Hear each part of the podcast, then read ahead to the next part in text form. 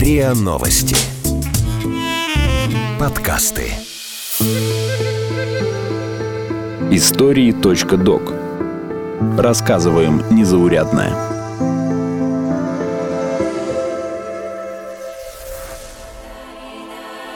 Смерть матрешки. Как старинный промысел оказался на грани исчезновения –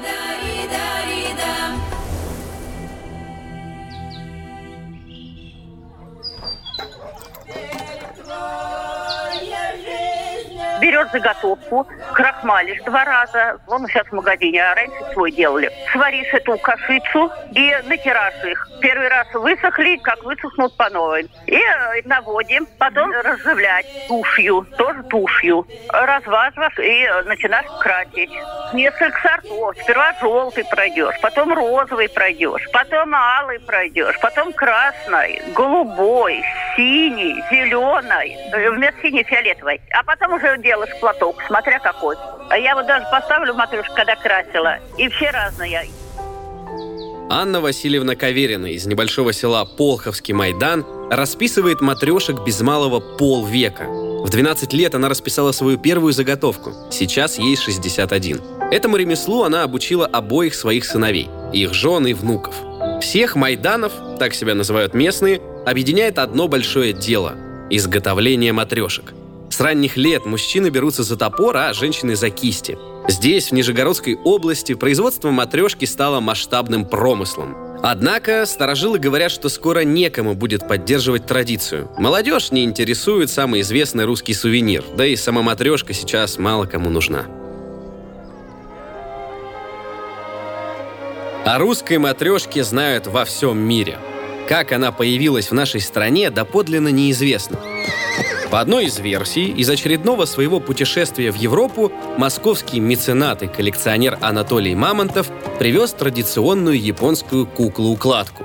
И по ее подобию мастер из Сергиева Посада сделал такую же куклу, только на русский манер.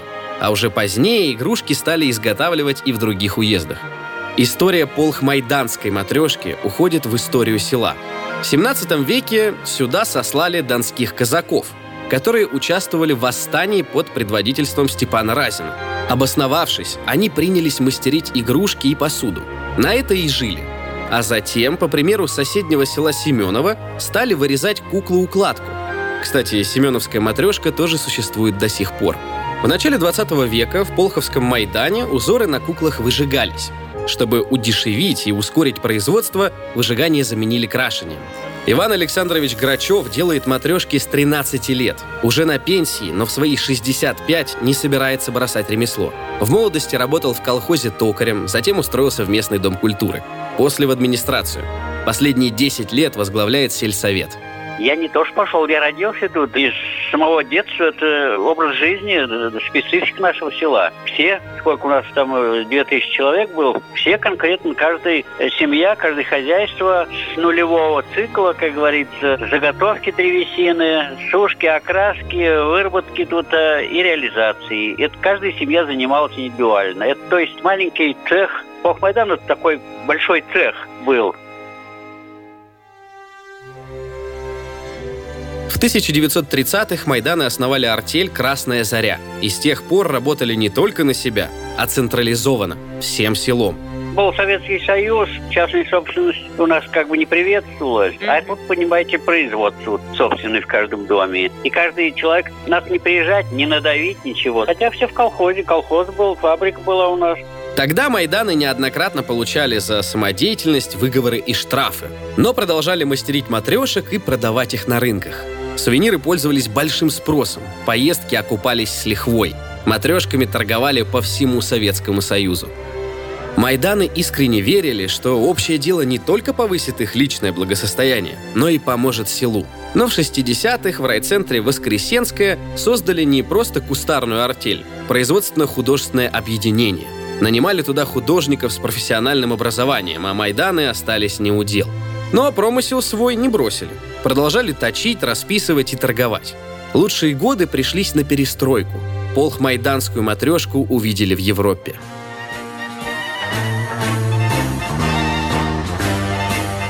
Но после 90-х не осталось ничего. Ни союза, ни колхоза, ни артели. Но мастера в каждом доме продолжали делать матрешек.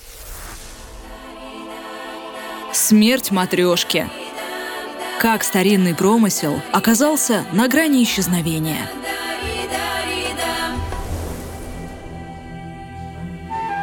Наиболее подходящее дерево для матрешки – липа. Но в лесах вокруг Полховского Майдана ее почти не осталось. Древесину везут из соседних регионов – Липа, во-первых, она легко режется. Раньше и точили осину, и берез точили. А липа, она все-таки мягкое дерево такое. Но там определенные, тоже ее надо сушить, ее надо выдерживать. Год как минимум ей надо таких э, условий создать. Хорошие, чтобы она не лопалась, там не потрескалась. Потом только из ее уже вот эту матрешку точить. Придать форму деревянной болванке не так-то просто. Полено то и дело вылетает со станка. Когда болванка готова, начинается покраска изделия. Покраска матрешки – долгий и трудоемкий процесс. Первым делом выточенную на станке деревянную заготовку накрахмаливают – с работы прибегаю и тоже крахмалю. Через два дня уже начинаю наводить. Беру циркуль, круглю э, личко, потом фарточку этим циркулем. Потом начинаешь обводкой заниматься. Тушью раньше делали, пером. Сейчас э, в последнее время мы уже гуашью да маркерами. А раньше была краска сухая. Мы ее называли родоминовая, а по-ихнему анилиновой. Она больно хорошо на водке разводится или на самогонке. Разваживаешь и начинаешь красить уже полностью можешь закрашивать после наводки. А потом уже два-три раза лачишь. Вечером полачишь, на другой вечер опять лачишь. Сохнет лак очень долго. Анилиновая краска давала глубокий цвет, но сейчас все чаще используют обычную гуашь. Цвета, как правило, красный, желтый, голубой, фиолетовый и зеленый. Узнают полхмайданский узор по крупным и еще не распустившимся красным цветкам – в основе композиции всегда дикая роза. Этому есть свое объяснение.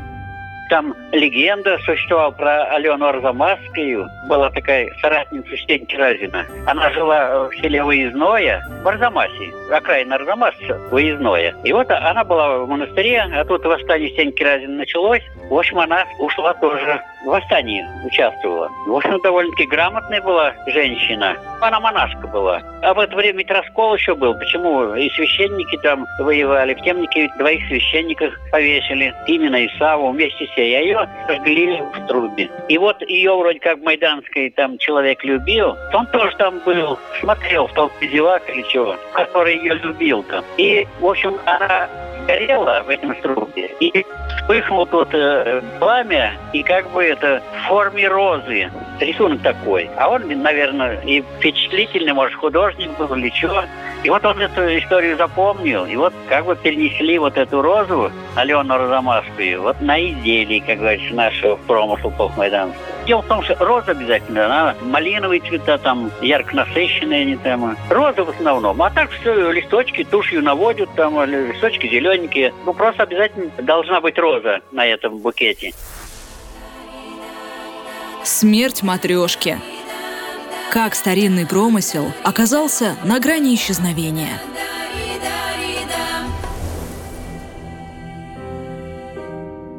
Самым трудолюбивым и предприимчивым Майданам удалось неплохо заработать на матрешках.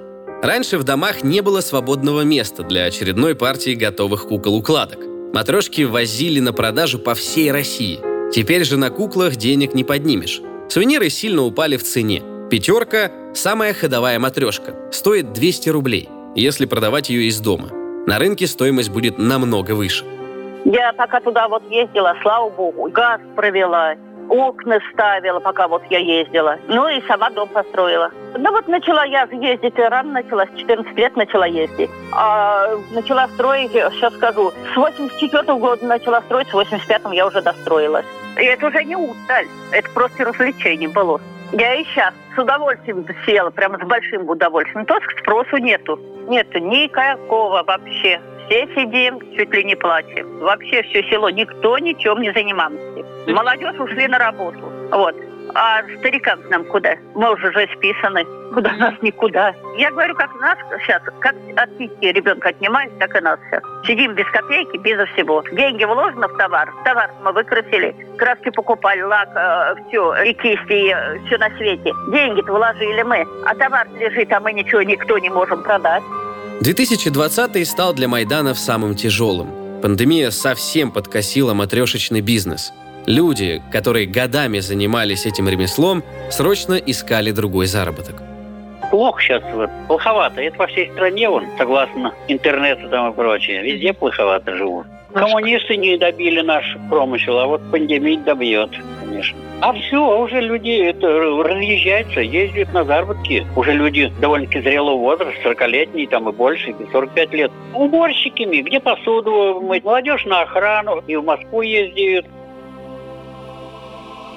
Майданы не верят, что производство может выйти на прежний уровень. Продолжать дело и поддерживать традицию некому. Все уезжают из глуши в города. В Полховском Майдане сейчас около полутора тысяч человек. Местным обидно, что власти перестали вкладывать в инфраструктуру и развитие села, которое прославило матрешки на весь мир.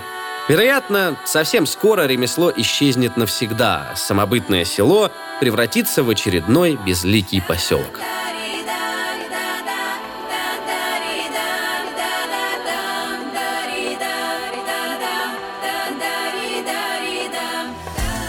Вы слушали эпизод подкаста «Истории.док». Эпизод подготовила Лина Алексюнайте.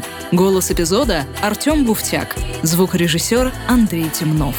Слушайте эпизоды подкаста на сайте ria.ru в приложениях Apple Podcasts, CastBox или SoundStream. Комментируйте и делитесь с друзьями.